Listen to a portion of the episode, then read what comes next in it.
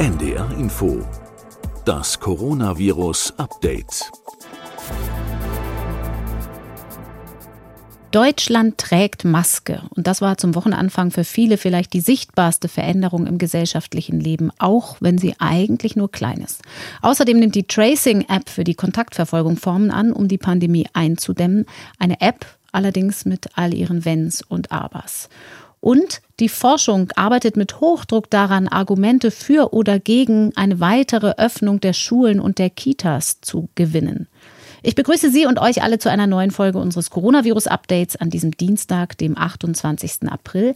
Ich heiße Grüner Hennig und bin Wissenschaftsredakteurin bei NDR Info. Was heißt all das, was wir wissen für die Genesenen? Welche Forschungsansätze gibt es noch so in der Frage nach Medikamenten und Impfstoffen? Und einmal mehr, was wissen wir eigentlich über Kinder? Ich habe es schon angedeutet. Das sind Fragen, die ich auch heute wieder dem Leiter der Virologie an der Berliner Charité stellen will, Professor Christian Drosten, der sich aus seinem Büro per App bei uns meldet. Hallo, Herr Drosten. Hallo. Herr Drosten, heute früh waren Gedankenspiele in den Nachrichten, wonach die Kliniken langsam wieder vorgehaltene Betten freigeben und in den Normalbetrieb übergehen sollten. Sie haben vergangene Woche gesagt, in der Charité füllt sich die Intensivstation durchaus langsam immer mehr mit Covid-19-Patienten. Wenn Sie jetzt direkt in Ihrem Umfeld gucken, für wie realistisch halten Sie solche Vorgaben? Naja, es ist natürlich schon so, dass zu meinem Umfeld hier dann auch eine große Klinik gehört. Und in so einer großen Klinik sind natürlich auch Ärzte, die operieren wollen. Und da ist natürlich auch ein Wirtschaftsbetrieb, der irgendwann auch wieder Geld verdienen muss. Also man darf ja nicht vergessen, dass Krankenhäuser auch Wirtschaftsbetriebe sind. Und natürlich ist es auf eine gewisse Art und Weise berechtigt, zu sagen, wir haben das jetzt geschafft, die Intensivbetten so frei zu halten und wir sind mit der Reproduktionsrate im niedrigen Bereich, so knapp um die Eins oder unter Eins, wie ja projiziert wird. Die Meldung, es ist wieder auf Eins zurückgegangen. Naja, also das muss man jetzt weiter beobachten. Aber wir haben im Moment eine relativ verträgliche Gesamtpatientenzahl. Also eine Zahl von infektiösen Patienten auch in Deutschland, die natürlich jetzt so weit zurückgegangen ist, dass zunächst einmal auch eine R0 von 1 zu verkraften ist für die Intensivstationen. Mhm. Und unter diesem Eindruck muss ja die logische Konsequenz zunächst mal sein, dass man Intensivbetten auch wieder freigibt, damit ein normaler Operations- und Versorgungsbetrieb losgehen kann. Es geht auch nicht nur um Operationen, es geht nicht nur um planbare Operationen, es gibt ja Unfälle beispielsweise, es gibt aber auch dringend notwendige Eingriffe, zum Beispiel im Krebsbereich, und dann gibt es natürlich internistische Erkrankungen, die eine Intensivbehandlung erfordern, die einfach nicht planbar sind, die nun mal auftreten. Und man hat hier natürlich ein Kompromissspiel. Und in diesem Kompromissspiel muss man irgendwann auch sagen, es gibt Erfahrungswerte und jetzt kann man wieder solche Bettenkapazitäten freigeben. Man muss aber natürlich aufpassen, dass man auch wieder in die andere Richtung gehen kann, wenn sich die epidemiologischen Kenngrößen wieder verändern. Nun ist aber natürlich sehr viel gemacht worden in Krankenhäusern. Es ist sehr viel geschaffen worden an zusätzlicher Intensivkapazität und es sind organisatorische Regelungen getroffen und auch eingeübt worden, sodass eben eine gewisse Flexibilität jetzt schon auch erreicht ist in den Krankenhäusern. Also man kann schon denken, dass man sagt, man gibt jetzt mal für diesen Monat so viel Betten wieder frei und hat aber eine Rückfallmöglichkeit. Und ich habe ja weiterhin auch das Gefühl, dass wir von dieser Rückfallmöglichkeit wieder Gebrauch machen müssen. In der großen Debatte um, wie geht es jetzt konkret weiter, wo die Infektionszahlen geringer geworden sind, ist ein großes Thema, das ja viele, viele Politiker, aber vor allen Dingen auch die Familien interessiert, das Thema Kinder. Wir haben da zuletzt in verschiedenen Richtungen gesprochen, welche Fragen offen sind und in welche Richtung die ausgehen können. Wissen wir irgendetwas mehr was die Rolle der Kinder bei Infektionen und bei Übertragungen angeht, das hindeuten könnte darauf, wir sollten die Kitas bald wieder öffnen? Ja, es ist ja in dieser Woche auch eine wichtige politische Diskussion darum entstanden und das ist auch gut so. Und es ist tatsächlich eine ganz schwierige Lage, die wir da im Moment haben, aus der Wissenschaft heraus zu argumentieren. Mhm. Ich muss hier vielleicht ein bisschen weiter ausholen. Tun also Sie vielleicht nur, nur um mal nochmal die Grundsituation zusammenzufassen. Wir haben wenige Studien dort, wo die Epidemie losging, aus China. Wir haben von dort aber schon von vornherein die Grundauffassung gesehen, Kinder haben selten Symptome. Das heißt nicht, dass wir keine betroffenen Kinder haben. Wir haben in einer sehr frühen Podcast-Folge auch schon mal eine Schätzstudie betrachtet, die eine erhebliche Dunkelziffer von infizierten Kindern in Wuhan geschätzt hat, mhm. anhand der Aufnahmezahlen eines Kinderkrankenhauses. Und wenn wir jetzt mal gedanklich durch die Podcast-Folgen dann vorspulen, wir haben ja das Thema Kinder immer wieder besprochen. Es gibt ja eine sehr gute Haushaltskontaktstudie, wo man also die Haushalte untersucht und schaut, wo ist hier ein Indexpatient, also ein Erstinfizierter und wer im Haushalt hat sich jetzt infiziert. Und da gibt es ein Hauptergebnis, das ist, dass sich nur ungefähr 15 Prozent infizieren im Beobachtungszeitraum. Wohlgemerkt natürlich unter Bedingungen einer gleichzeitigen wissenschaftlichen Untersuchung und epidemiologischen Intervention. Ne? Also wo man eben schon gesagt hat, Vorsicht, Vorsicht, hier ist ein Infizierter, haltet euch voneinander fern. Also Maßnahmen. Ähm, richtig, genau. Und hat unter den Bedingungen gesehen, 15 Prozent infizieren sich. Und hat auch gesehen, dass, wenn man das jetzt mittelt über viele Haushalte, dass die Rate, in der sich Kinder infizieren, genau die gleiche Rate ist wie Infektionen in allen Altersgruppen, allen anderen Altersgruppen. Mhm. Also nichts Besonderes bei den Kindern zu beobachten. Und das ist natürlich ein wichtiger Parameter. Wie häufig infiziert sich ein Kind? Egal ob symptomatisch oder nicht. Mhm. Ein anderer wichtiger Parameter, den wir überhaupt nicht kennen, ist, wie infektiös ist ein Kind. Also man muss ja die Infektion nicht nur kriegen, sondern sie auch dann wieder abgeben, weitergeben. Als Überträger. Als Überträger, genau. Und hier ist es jetzt relativ schwierig, das anhand von epidemiologischen Untersuchungen in der jetzigen Situation festzumachen. Da gibt es mehrere Schwierigkeitsgrade. Ein Punkt ist natürlich, wenn wir jetzt in der Situation von Kontaktsperren sind. Also die Schulen sind geschlossen mhm. und wir haben eigentlich keine Möglichkeit, uns in der freien Umgebung zu infizieren, sondern die Infektionen finden eigentlich vor allem im Haushalt statt. Dann ist ja die Frage, wer schleppt denn jetzt die Infektion in den Haushalt rein? Mhm. Ist es das Kind oder ist es der Vater oder die Mutter oder die Großeltern? Und da ist die Antwort, naja, das ist wahrscheinlich die Altersgruppe in der Bevölkerung, die das Haus verlässt. Das machen vielleicht alle mal für einen Spaziergang. Und dann ist es aber auch gleichzeitig die Altersgruppe, in die in der Bevölkerung am meisten die Infektion eingetragen wurde. Mhm. Und am Anfang der Epidemie in Deutschland und in vielen anderen Ländern, gerade in Europa, muss man ja sagen, waren es relativ junge Erwachsene, wo das eingetragen wurde. Also die Altersgruppe zwischen vielleicht 30 und 45, da waren ganz schöne Inzidenzgipfel zu sehen. Die, die viel und logischerweise, sind. Richtig, genau. Also die beruflich aktiven Erwachsenen und jetzt hier im Spezialfall Deutschland die skifahrenden Erwachsenen. In dieser Situation ist es ja auch offensichtlich, dass das die Personen sind, die die Infektion in die Haushalte, in die Familien einschleppen und eben nicht die Kinder. Und wenn man jetzt Analysen von Übertragungsketten macht, dann kann man natürlich durchaus die Beobachtung machen, aha, interessant, Kinder stehen immer am Ende einer solchen Übertragungskette in Haushalten. Kann sich denn so eine Einschätzung aber verändern, wenn jetzt zum Beispiel, wie ja gerade geschehen, schrittweise für einige Klassen die Schulen wieder aufmachen, weil es dann einfach viel mehr Kontakte gibt? Ja, sicher. Dann wird sich das alles komplett ändern. Also wenn natürlich, und das ist ja das, was wir hier gerade besprechen, wenn die Infektionstätigkeit unter Kindern die gleiche ist wie unter Erwachsenen. Mhm. Da haben wir also noch nicht viel beantwortet. Und das ist ein Baustein, eine Beobachtung, die derzeit diskutiert wird.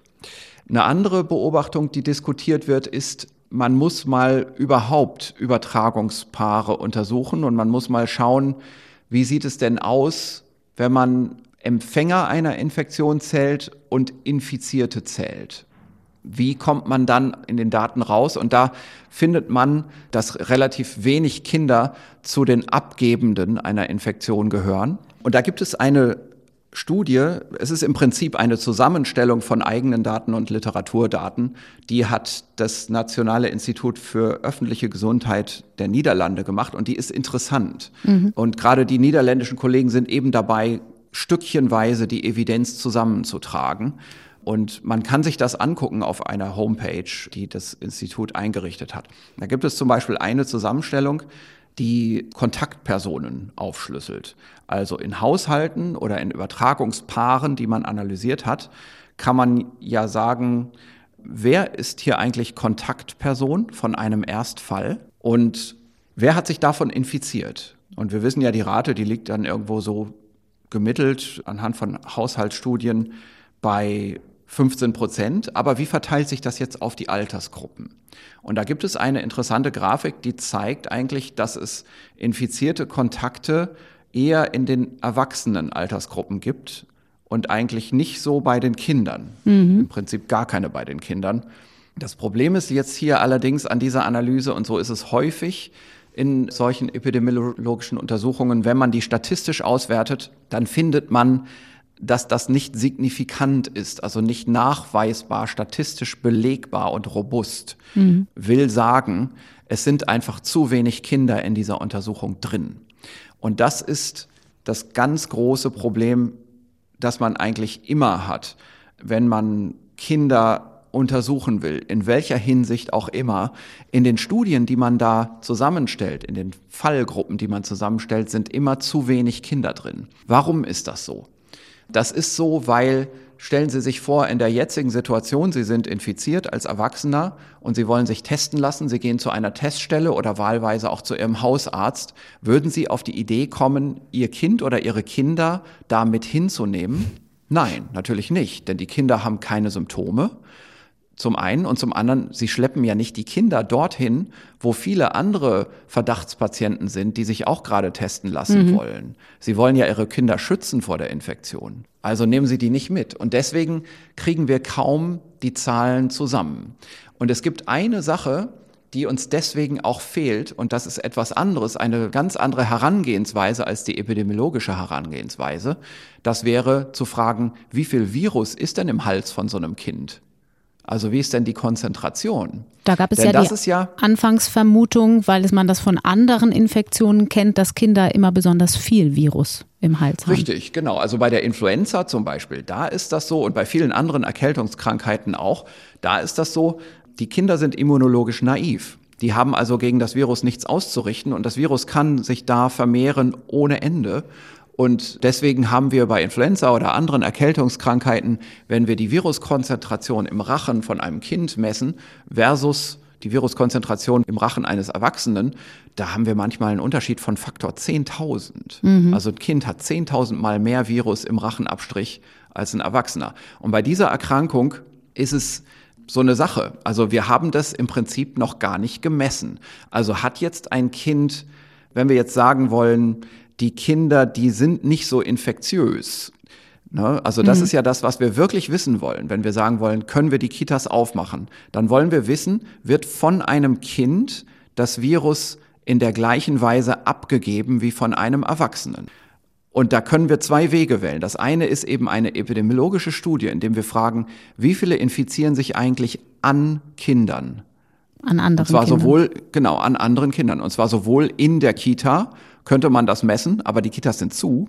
Also kann man es im Moment nicht messen. Oder man könnte es in der Familie messen. Aber da haben wir im Moment die Sondersituation, wir sind im Lockdown und Kinder schleppen das eher nicht ein. Im Moment können wir das nicht beantworten. Der zweite Weg wäre, dass man einfach technisch daran geht und einfach fragt, wie viel Virus ist denn im Rachen von einem Kind? Und da kann man ja sagen, wenn es wirklich so sein sollte, dass man jetzt einfach die Kitas wieder öffnen kann, dann müsste man ja schon auch verlangen, dass im Rachen von einem Kind wirklich weniger Virus drin sein muss als von einem Erwachsenen. Mhm. Und diese Frage, die kann man leider auch nur ganz schwer beantworten, weil in den Testen, in den Labortesten, die gemacht werden, auch weniger Kinder dabei sind. Das sind im Prinzip Kinder, die ins Krankenhaus aufgenommen werden aus anderen Gründen oder weil sie Symptome haben oder die wenigen Kinder, die vom Gesundheitsamt in Haushaltskontaktstudien beprobt werden und wurden.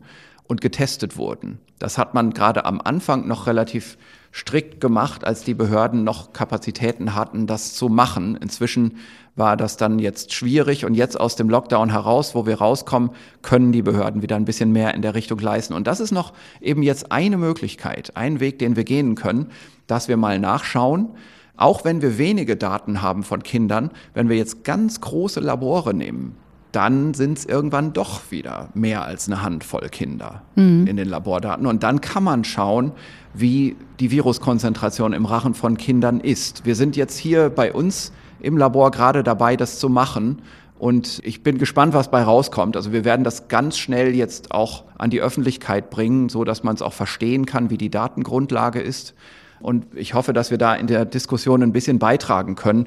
Wahrscheinlich können wir das übermorgen schon besprechen, was dabei rauskam im Podcast. Okay. Und ich hoffe, dass man die Diskussion ein bisschen damit auch informieren kann. Das wäre also eben noch so ein extra Weg. Welche Rolle spielt denn das Alter der Kinder? Gerade wenn man jetzt ja weiß, manche älteren Kinder, neunte, zehnte Klasse, gehen jetzt zur Schule aus verschiedenen Gründen. Die ganz kleinen bleiben aber sowieso noch zu Hause. Also ich glaube, dass bei den größeren Schülern, bei den älteren Schülern, man eine Situation hat wie bei Erwachsenen. Also eine Situation, die man ein bisschen einschätzen kann. Wir haben ja jetzt in der Zeit der Kontaktmaßnahmen schon einiges gelernt und da gibt es bestimmte Umgangsweisen und auch körperlich sind ja diese älteren Schuljahrgänge, das sind im Prinzip Erwachsene. Mhm. Während wir je kleiner die Kinder werden, weniger wissen. Also wir wissen natürlich ganz klar, man kann Kleinkindern jetzt nicht sagen, ihr müsst eine Maske tragen und 1,5 Meter Abstand voneinander halten. Das kann man sagen, bringt aber nichts. Genau, kann man sagen.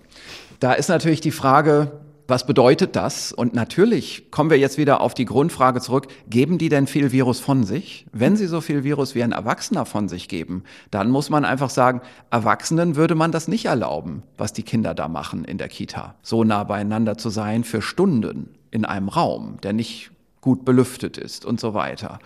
Da müsste man, wenn man jetzt ganz straight ist, müsste man sagen, warten wir die Daten ab und wenn die Daten so sind, dass es alles so ist wie bei Erwachsenen, dann kann man das nicht machen. Die Daten ähm, heißt ja aber auch nicht nur das, was Sie jetzt gerade bei sich im Labor in der Charité in Auftrag gegeben haben, sondern noch mehr Studien.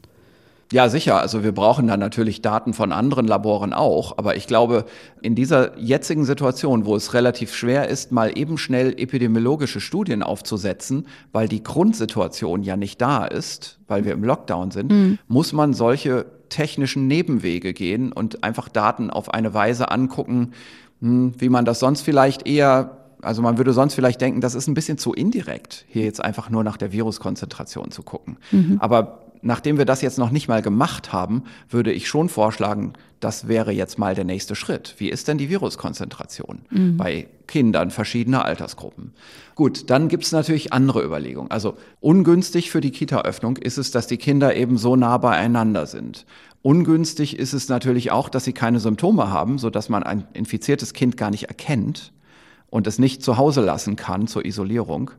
Günstig ist eine andere Überlegung weil die Kinder keine Symptome haben, husten sie auch nicht so viel und verbreiten über das Husten dann das Virus nicht so viel. Mhm. Und weil sie so klein sind, haben sie ein relativ kleines Lungenvolumen und geben auch bei einem Atem- oder Hustenstoß oder beim Schreien natürlich doch weniger Luftvolumen und weniger mobilisiertes Virus von sich. Andererseits fassen sie sich noch viel mehr ins Gesicht und ganz kleine Kinder auch in den Mund, in genau. die Nase.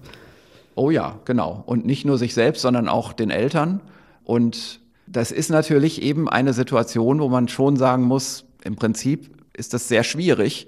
Und was man dann eben machen muss, und ich bin da jetzt also wirklich alles andere als lebensfern, also ich sehe genau so, dass es total wichtig ist, dass wir die Kitas irgendwie wieder auch öffnen können, weil es eben bestimmte Gruppen gibt, Alleinerziehende oder Doppelberufstätige im Homeoffice und so weiter die können das einfach nicht handeln. Und dann muss man überlegen, ob man, und das passiert ja von politischer Seite auch schon, ob man Gruppengrößen noch etwas größer zulässt und dadurch mehr Elterngruppen die Möglichkeit gibt, Kita-Kinder in die Betreuung zu geben, aber dann eben anerkennend die Situation, dass vielleicht dort eben auch wirklich Infektionen mit nach Hause gebracht werden können. Und dass man dann beispielsweise auch den Eltern, die Kinder in der Kita-Betreuung haben, bestimmte Dinge an die Hand gibt. Also bestimmte Sachen wie einfach, dass man sie informiert. Es kann eine Infektion mit nach Hause geschleppt werden. Betrachten Sie sich in Ihrer Familie als besonders gefährdet. Wenn bei einem Erwachsenen Symptome kommen, lassen Sie sich sofort testen. Bleiben Sie gleich zu Hause Besuchen Sie ähm, nicht die Großeltern? Besuchen Sie auf keinen Fall ältere Personen, nicht nur die Großeltern, auch sonstige ältere Personen. Kombinieren Sie nicht die Ersatzoma als Babysitterin zu Hause mit der temporären Kita-Betreuung in der Notfallgruppe.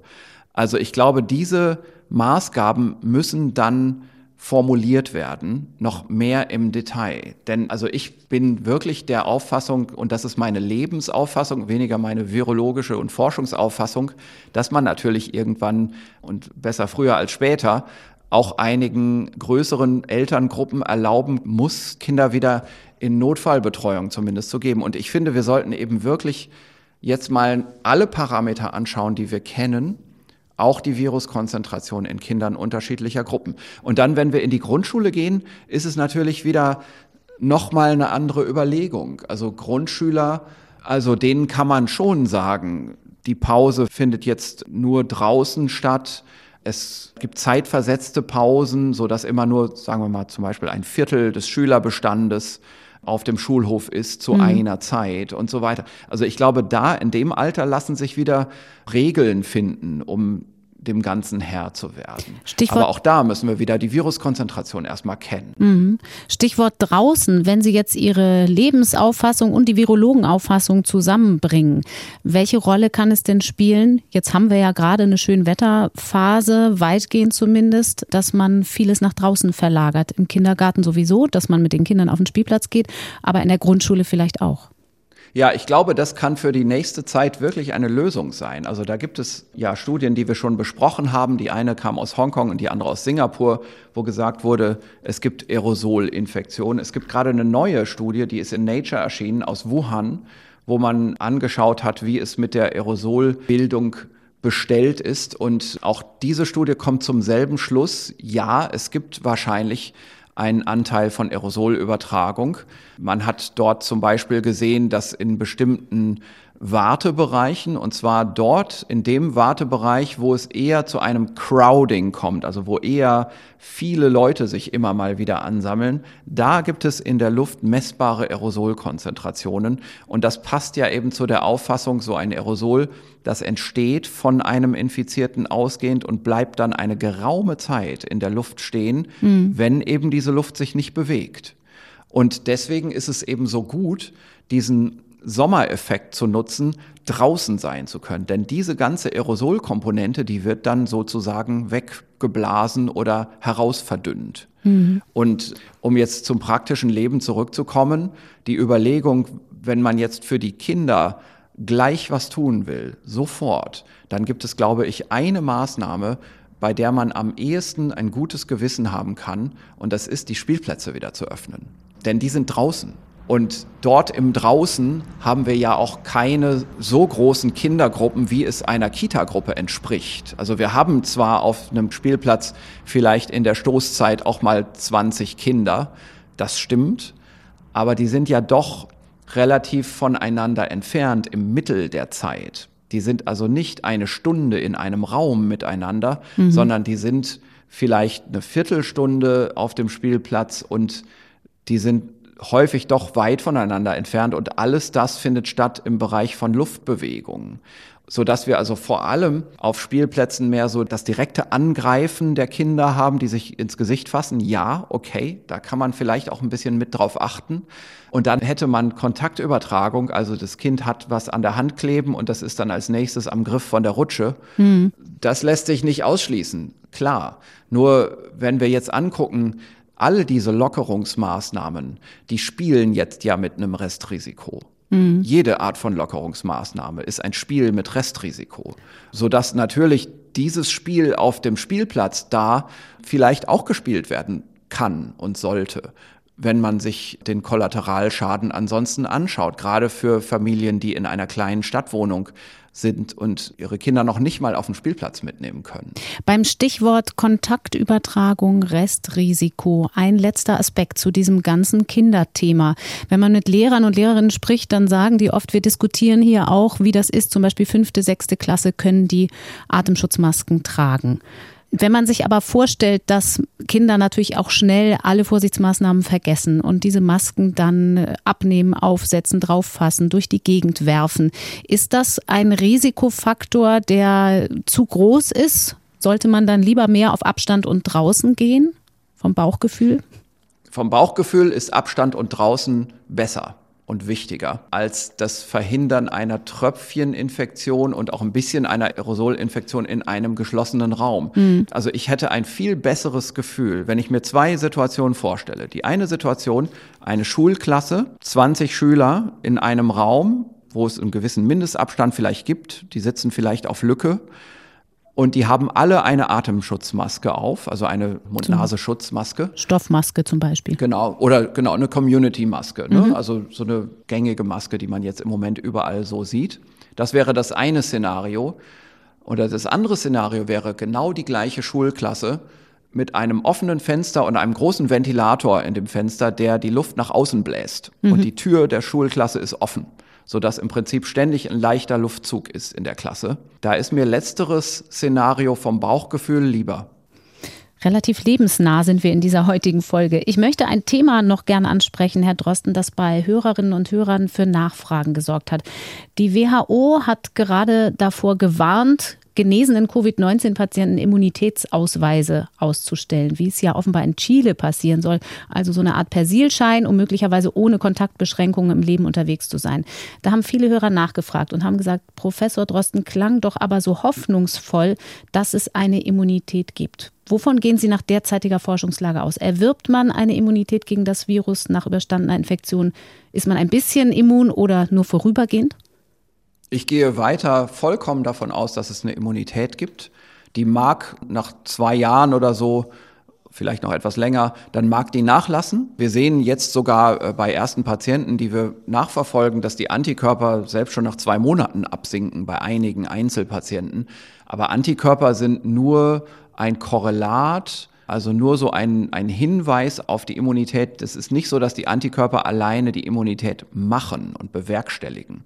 Die sind nur ein Anzeiger mhm. von einer überstandenen Infektion. Und so würde ich im Moment auch eher die Situation betrachten. Ich würde nicht sagen, so ein ELISA-Test oder so ein Antikörpertest, das ist ein Beweis für die Immunität. Wer positiv ist, ist immun, sondern ich würde eher sagen, wer positiv ist, hat die Krankheit überstanden. Mhm wenn das natürlich ein technisch sauberer Test ist. Ne? Da haben wir auch schon drüber geredet, da gibt es viel Irrtumswahrscheinlichkeit, aber wenn der Irrtum ausgeschlossen ist, ist das eine überstandene Infektion. Und dann würde ich weiterhin argumentieren, eine überstandene Infektion verleiht einen Schutz. Das muss nicht eine sterile Immunität sein. Das muss also nicht eine Situation sein, in der ich mich überhaupt nicht mehr mit dem Virus infizieren kann. So wird es am Anfang sein. Nach mhm. der Infektion direkt kann ich mich nicht nochmal infizieren. Aber nach einer Zeit, anderthalb, zwei, drei Jahre, kann ich mich wieder infizieren mit dem gleichen Virus. Wir wissen das von den Erkältungskoronaviren, da ist das so. Und darum glaube ich nicht, dass es bei diesem Virus hier jetzt anders ist. Und ich kann mich aber nicht mehr so schwer infizieren. Das ist ja auch wichtig. Also das Virus, das vorher ein gefährliches Virus war, das ist jetzt für mich nicht mehr so gefährlich. Ich kriege jetzt eine noch harmlosere Erkältungskrankheit, die auf den oberen Respirationstrakt dann vielleicht beschränkt bleibt und die Lunge nicht mehr betreffen wird. Und ich werde auch nicht mehr so viel Virus ausscheiden. Das mhm. Virus wird in meinem Körper auch nicht mehr so ungebremst replizieren, dass ich extrem infektiös bin. Aber vielleicht ein ähm, bisschen noch? Ja, sicher. Das ist alles kein Schwarz-Weiß-Effekt. Mhm. Aber auch diese Effekte von, von Grau, die sind ja wichtig in der Epidemiologie. Insofern gehe ich schon im Moment gerade jetzt davon aus, dass jemand, der sich jetzt infiziert hat und die Infektion hinter sich hat, der ist schon auf eine gewisse Weise als immun zu betrachten. Und ich glaube, das ist auch gar nicht das, was die Weltgesundheitsorganisation da kritisieren will. Die Weltgesundheitsorganisation schwebt ja auf einem sehr hohen Niveau, was die Empfehlungen angeht. Das heißt, die können nicht total ins Detail gehen, die können nur Richtungen und Denkrichtungen vorgeben. Und der Grund ist dann nicht immer genau zu erkennen, weil das eben auch verkürzte Botschaften sind.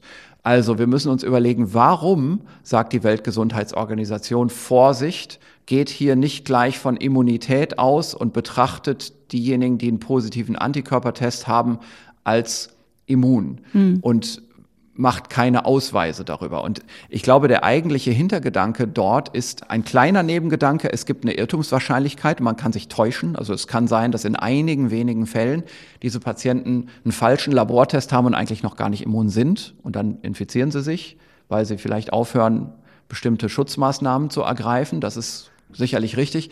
Aber das andere sind all die sozialen Folgen, die das haben kann. Also das kann ja so weit gehen, dass ich eine Stelle ausschreibe als Arbeitgeber und ich lasse mir den Immunitätsausweis zeigen und ich stelle nur Leute ein auf diese Stelle, die schon immun sind, mhm. weil die werden nicht ausfallen. Ne? Oder ich bin Versicherungsunternehmen und ich weiß, eine Intensivtherapie von einer SARS-2-Infektion, die kostet viel Geld, also werde ich jetzt den günstigen Tarif nur den Leuten anbieten, die schon einen Immunitätsausweis haben und so weiter. Also all diese Dinge, diese Effekte, die wir als soziale Stigmatisierung zusammenfassen, bis hin auch wirklich in den Privatbereich, dass Leute anfangen, ihren Immunitätsausweis zu zeigen und damit anzugeben oder Leute auszuschließen, von der Geburtstagsparty auszuladen, die keinen Immunitätsausweis haben. All diese Dinge, die müssen wir natürlich verhindern. Das zersetzt die Gesellschaft. Mhm. Und ich glaube, das ist der Grund, warum die Weltgesundheitsorganisation vor so etwas warnt. Wenn wir bei der Immunität und der Immunreaktion bleiben und vielleicht ein bisschen das Thema erweitern um Wirkstoffforschung. Sie haben mit Ihrem Team in der Charité im Zusammenhang mit Coronavirus-Infektionen den Mechanismus der sogenannten Autophagie unter die Lupe genommen.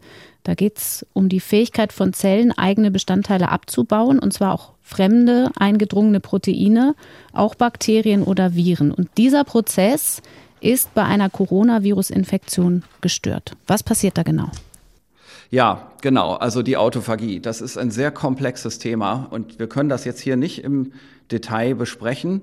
Wir haben aber eine Grundlagenstudie gemacht, die ein interessantes Ergebnis zeigt. Und zwar fangen wir vielleicht so an, Autophagie. Das ist ein Prozess der Zelle, bei der Makromoleküle abgebaut werden. Also allerhand Moleküle, die die Zelle braucht, die müssen ja irgendwann auch wieder verstoffwechselt werden, weil die nicht mehr gut sind. Und dazu kommt es eben zu der Bildung von ja, Autophagosomen. Das sind also bestimmte Abbaukompartimente in der Zelle. Das muss man sich vorstellen wie ein kleines Bläschen in der Zelle, wo eine Membran drumherum ist. Und da gibt es noch eine andere Sorte von Bläschen, die heißt Lysosomen. Das sind so Verdauungsbläschen, die die Zelle auch benutzt, um bestimmte ja, Nahrungsprodukte aufzunehmen und zu verstoffwechseln, aufzulösen. Und wenn so ein Lysosom, was körpereigenes, zelleigenes verdaut, und fusioniert mit einem Autophagosom, dann entsteht dabei noch ein anderes Kompartiment, das nennt sich dann Autophagolysosom. So, und diese ganze Eimerkette von Kompartimenten in der Zelle, von kleinen Bläschen, wo Substanzen drin sind, das ist im Prinzip die Autophagie und das ist so eine Art Eigenverdauungsapparat der Zelle und der wird reguliert. Mhm. Da gibt es also die feinsten Stellschrauben, die da gedreht werden können, um die Autophagie zu beschleunigen oder auch ja etwas zu verlangsamen. Und da gibt es ein Molekül, das steht am Anfang dieser Autophagiekette, das nennt man Becklin 1. Und Becklin 1 startet die Autophagie. Jetzt kann man aber noch weitere Substanzen identifizieren in der Zelle, die wieder Becklin 1 abbauen. Und da gibt es also auch wieder eine ganze Befehlskette und in diese Befehlskette stört offenbar das SARS-Virus rein. Mhm. Wir haben das schon gesehen in einer Studie vorher, die publiziert wurde. Das ist hier im Institut die Arbeitsgruppe von Marcel Müller und er arbeitet zusammen in der Uniklinik Bonn mit der Arbeitsgruppe von Nils Gassen, dort in der molekularen Psychiatrie. Also das ist äh, Stoffwechselforschung der Zelle, die äh, in einer Klinik für Psychiatrie gemacht wird.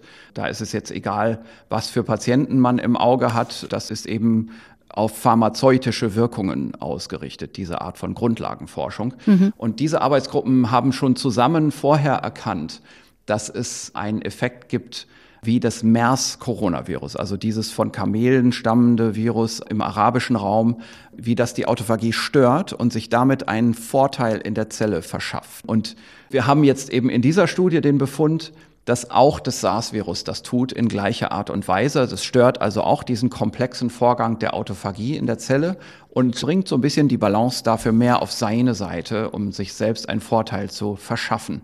Und es gibt jetzt etwas Interessantes dabei das ist, dass es bestimmte Pharmazeutika gibt, die auch mit der Autophagie interferieren. Ähm, da gibt es eine Substanz, die heißt Niclosamid, das ist ein Bandwurmmittel, ein altbekanntes Bandwurmmittel und das blockiert ein Molekül, das man SKIP2 nennt und dieses SKIP2 ist so ein Mitglied der Eimerkette oberhalb von Becklin 1. Mhm. Und dieses Niclosamid stabilisiert letztendlich dadurch Becklin 1 und startet damit verstärkt die Autophagie. Also das zieht in die andere Richtung. Also das Virus zieht in die Richtung gegen Autophagie und das Niclosamid zieht wieder diese Befehlskette Richtung Pro-Autophagie. Bringt die Müllabfuhr in Gang. Richtig, genau. Also die macht das, was das Virus eigentlich nicht will. Gut, dann gibt es noch andere Substanzen. Eine Substanz heißt MK2206. Das ist ein ACT-1-Inhibitor. ACT-1 ist auch wieder so ein Signaltransduktionskaskadenelement und man benutzt das als Kandidatenmedikament gegen Brustkrebs, also kommt aus der Krebsforschung. Und dann gibt es noch eine andere Substanz, die ist mehr so ein zelleigener Stoffwechselschritt, das Spermidin, also ein kleines Molekül, das induziert auch Autophagie, aber wahrscheinlich in einer Wirkkonzentration, die wir pharmazeutisch gar nicht erreichen können. Und wir haben uns da in dieser Studie dann eher auf das Niclosamid konzentriert, weil das wirklich ein verfügbares Medikament ist. Das kann man in der Apotheke im Prinzip kaufen. In Deutschland ist es gerade nicht mehr auf dem Markt, weil es bessere und modernere Bandwurmmittel gibt. Das ist, glaube ich, der Grund. Ich weiß gar nicht, was der wirkliche Grund ist, aber in vielen Ländern gibt es das. Und es ist, gibt lange therapeutische Erfahrung damit. Und solche Befunde sind natürlich dann manchmal ein Hoffnungsschimmer, wenn man ein schon zugelassenes Medikament hat. Und wenn man dann sagen kann, hm, naja, also man müsste das eigentlich mal an Patienten ausprobieren, weil das ja ein zugelassenes Medikament ist. Das ist also relativ sicher. Man weiß, das hat keine schlimmen Nebenwirkungen. Und da denken wir also jetzt schon relativ ernsthaft drüber nach, das zu tun. Zumal wir gesehen haben, dass die Wirkkonzentration hier im erreichbaren Bereich liegt. Was will ich damit sagen? Wir können immer dann, wenn wir bestimmte Kandidatensubstanzen im Labor ausprobieren gegen so ein Virus, natürlich uns auch genau vergegenwärtigen, in welcher Konzentration das auch wirkt. Mhm. Und dann können wir fragen, können wir diese Konzentration zumindest mal in erster Näherung im Blut von einem Patienten nach oraler oder auch intravenöser Gabe überhaupt erreichen? Und dazu gibt es für zugelassene Medikamente immer Daten, pharmakokinetische Daten, wo man das im Prinzip in Studien und Tabellenwerken nachschlagen kann, ob so eine wirkende Konzentration auch erreichbar ist. Und bei dem Niclosamid ist das so. Mhm. Da haben wir das mal so uns angeschaut und wir kommen zu dem Schluss, die Konzentration, die man eigentlich als Tablette nehmen kann als Patient, die führt im Blut dazu, dass eine Konzentration erreicht wird, die in unseren Laborversuchen das Virus maßgeblich an der Vermehrung hemmt. Mhm. Und deswegen gibt uns das ein gutes Gefühl und wir schreiben klinische Studienprotokolle und beantragen die Genehmigung, demnächst Patienten experimentell mit so etwas behandeln zu können. Um welches Stadium der Infektion oder Krankheit würde es denn dann gehen? Wir haben ja bei anderen Medikamenten oft gehört, das Problem ist, dass man es in einem ganz frühen Stadium schon kurz nach der Infektion geben müsste, wenn viele gar keine schlimmen Symptome haben. Wie wäre das hier? Es ist hier wieder das Gleiche. Also das ist auch ein Medikament, bei dem wir aus dem Labor wissen, es gibt einen Einfluss auf die Vermehrung des Virus. Der Angriffspunkt liegt nicht direkt im Virus, sondern der liegt mehr in der Zelle. Das ist aber für uns eigentlich umso besser, weil diese zellgerichteten Antivirussubstanzen, da kann das Virus nicht so schnell Resistenzmutationen dagegen machen. Mhm. Es ist aber dennoch so, auch wenn wir eine zellgerichtete Substanz haben, die auf die Replikation wirkt, dass wir die möglichst früh geben wollen. Also eigentlich in einer Phase, wo das Virus, wo die Virusphase der Infektion gilt, also wo das Virus das Geschehen treibt, so in der ersten Woche und nicht in der Phase, wo das Immunsystem und die nachlaufende Entzündung das Geschehen treibt und das Virus im Prinzip schon in Schach ist, also zweite, dritte Woche.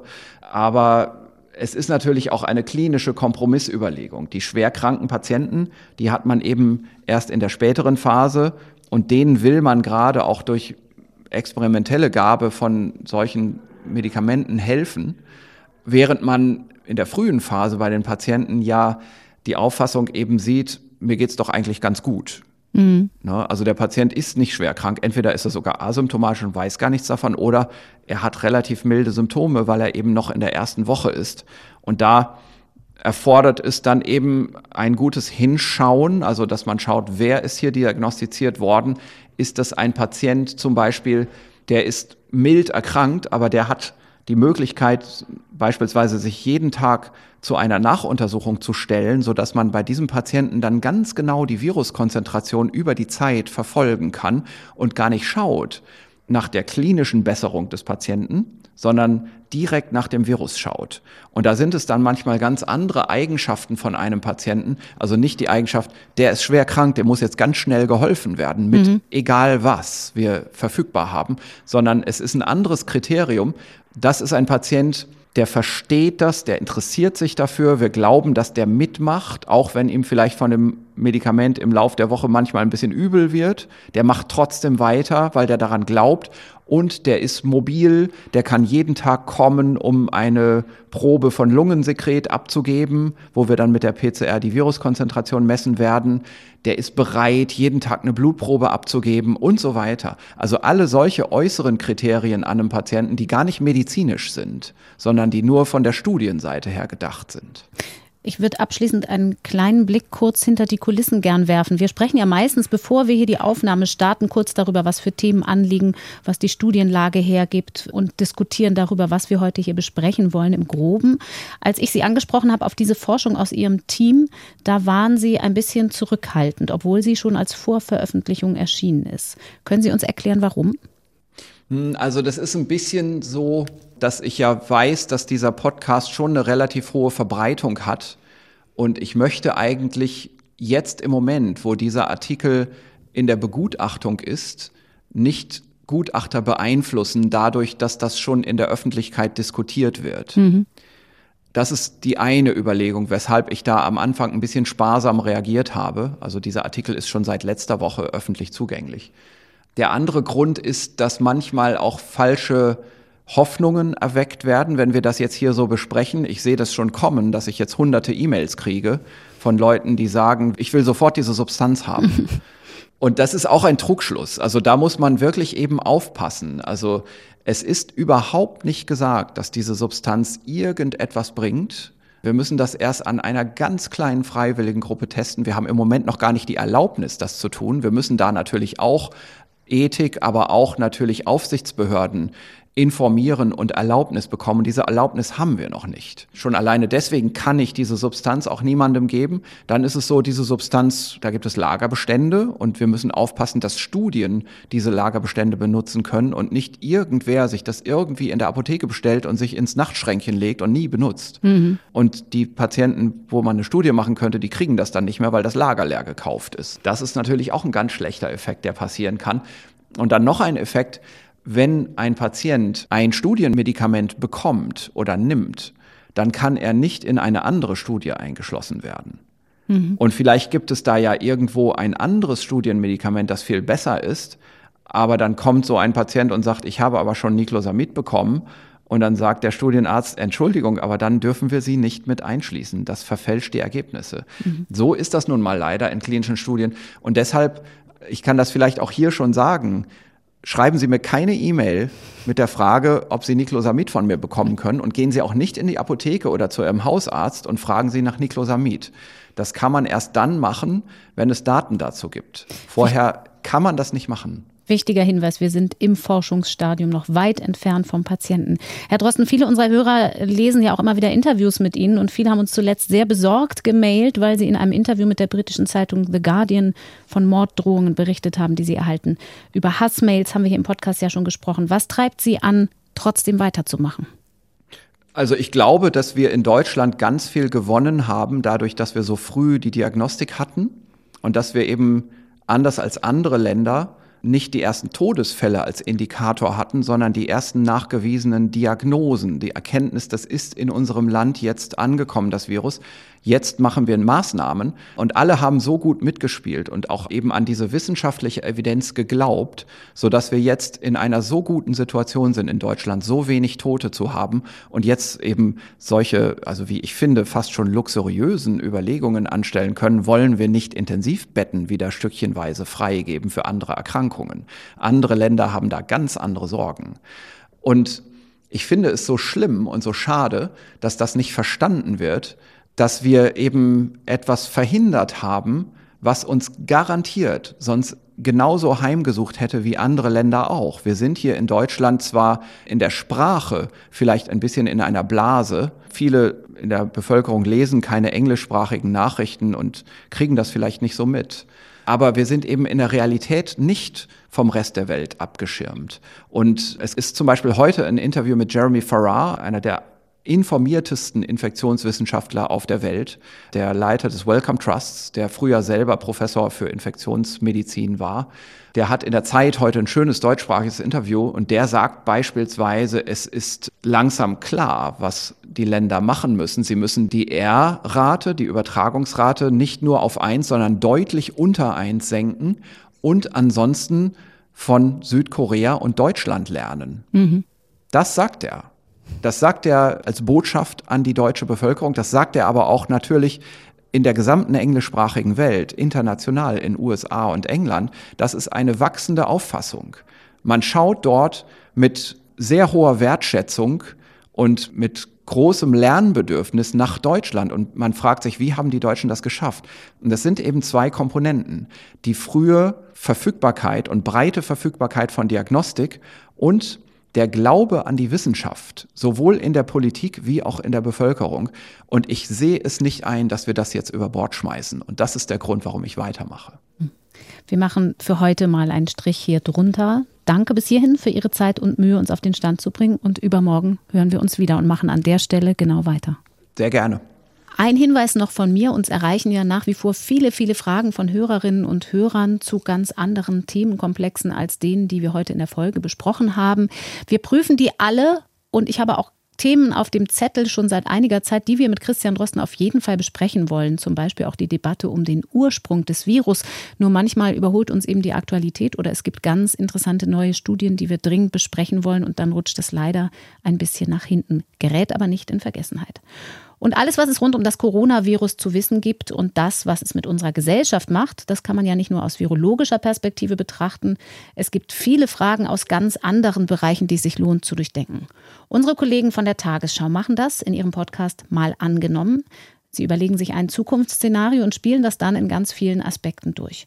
Und die aktuelle Folge finde ich wirklich hörenswert. Es geht nämlich unter anderem am Beispiel von Schutzmasken und Medikamenten um die Frage, mal angenommen, wir würden anfangen, all diese Dinge wieder im Inland zu produzieren, also nicht mehr vor allem zum Beispiel in China. Was würde sich ändern? Geht das überhaupt? Und wenn ja, wie schnell? Coronavirus und Globalisierung. Mal angenommen gibt es zum Beispiel in der ARD Audiothek. Und da findet sich auch unser Update übermorgen am Donnerstag wieder oder auch unter ndr.de slash Corona-Update. Ich bin Corinna Hennig. Danke fürs Zuhören. Bis dann. Das Coronavirus Update. Ein Podcast von NDR Info.